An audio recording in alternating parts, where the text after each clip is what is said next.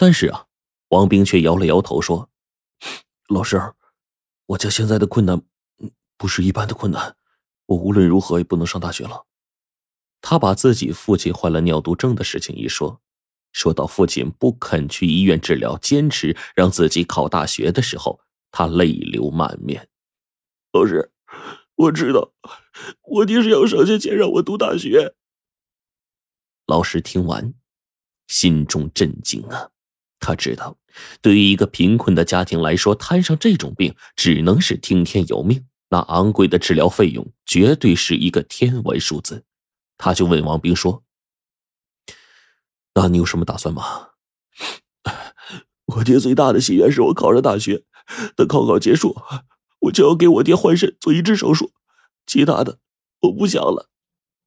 老师也是心中难过呀，沉默了片刻，就问说：“你是说，你就是考上大学也不想去读了？”王兵就苦笑了一下：“ 我要照顾我爹娘，撑起这个家。”再说了，我要给我爹换肾，要做手术。别说没钱，就是有钱，今年我也不会有时间去读大学的。老师就心中感慨呀，遇到这种事他也是无能为力，不由得就叹气说：“哎呀，以你的成绩啊，太可惜了。”说到这儿，他心中一动，突然涌起一个念头，这念头一经萌生就不可抑制，他陷入了沉思当中。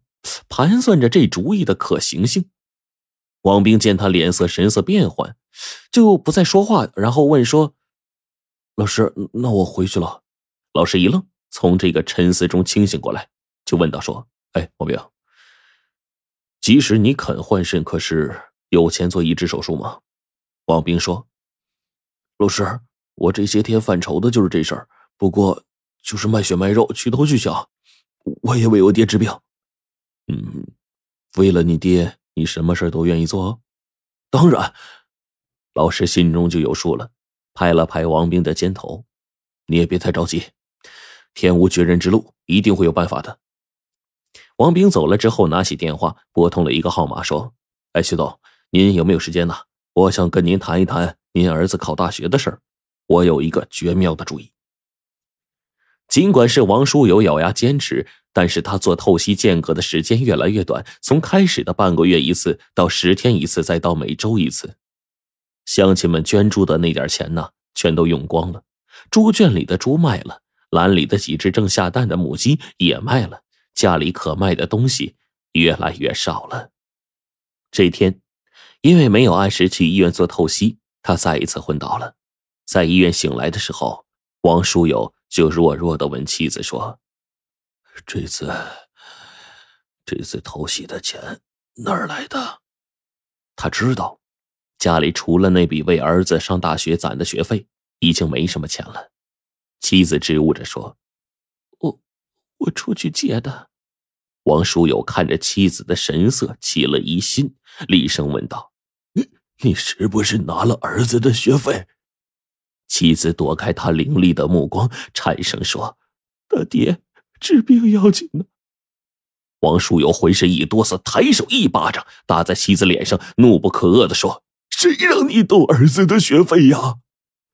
妻子捂着脸，呜呜的哭着：“大爹，你都病成这样了，让我咋办呢？”王书友这眼窝一酸，伸手拉住妻子的手，叹气说：“哎呀，你要记住啊！”我就是死了，也不能动那笔钱，儿子的前程就指望他了。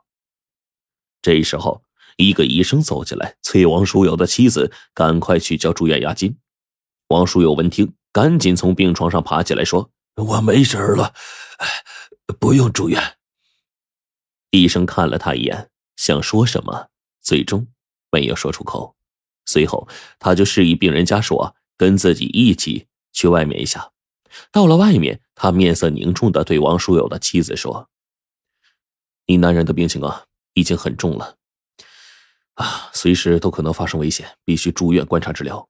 你们不要拿性命开玩笑，赶紧想办法弄钱办住院手续。”王书友的妻子能有什么办法呢？住院吧，没有钱；不住院吧，男人只有死路一条。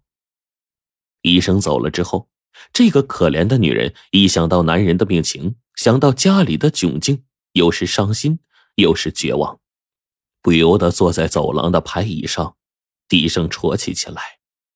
哭着哭着，突然听到耳边有人问说：“呃，这位大嫂，你哭什么呀？”女人抬起头，只见面前站着两个人，其中一个五十左右岁，正和颜悦色的看着他。女人那脸一红，擦擦眼泪，不好意思的站起来，低着头要回病房。那男人呢，就拦住她了，说：“哎，大嫂，呃，你是不是遇到什么难处了呀？”女人看了他一眼，叹了口气，心想：“我有难处，你能帮我呀？”她不想将自己苦处啊说给不相干的人听。这时候，这个人身后这跟班模样的小伙就开口了：“阿姨。”这位是宏大公司的徐总，最喜欢帮助人了。你有什么困难，不妨跟他说一下。女人心里一动，听这小伙的口气，似乎这位徐总是乐于助人的好人呢。此时啊，他已经走投无路了。虽然不敢奢望对方会帮自己，但是哪怕能够解决一点点的困难也是好的呀。于是把自己男人危在旦夕却无钱住院治病的事儿，流着泪说了一遍。徐总听他说完。很是同情，啊，原来是这样啊，大姐呀，这种病可不好治啊，要想治好，只能是换肾，但是得有人肯换肾呐。听到这话，女人的这眼泪呀就流得更急了。谁说不是呢？俺有个儿子，想给他爹捐肾，可他爹非等儿子考完大学才肯手术，也不知道怎么想的。徐总一听，感动的大竖拇指啊。哎呀，你儿子真是个难得的孝子啊，肯为父亲捐肾，懂事啊！他就激动起来说：“冲着你们有这样的好儿子，我帮你们一把。”说完，转头吩咐小伙子：“小王哥，你赶紧陪这位大姐去办住院手续，押金我出了。”女人大感意外，慌忙说：“这咱们又不认识，这怎么好啊？哎，谁还没个难处啊？对不对？救命要紧，你啊就别客气了。”我呢还有事儿，你快跟小王啊去办手续吧。这是我的名片，有什么困难给我打电话。说完，又嘱咐小王几句，就急匆匆的走了。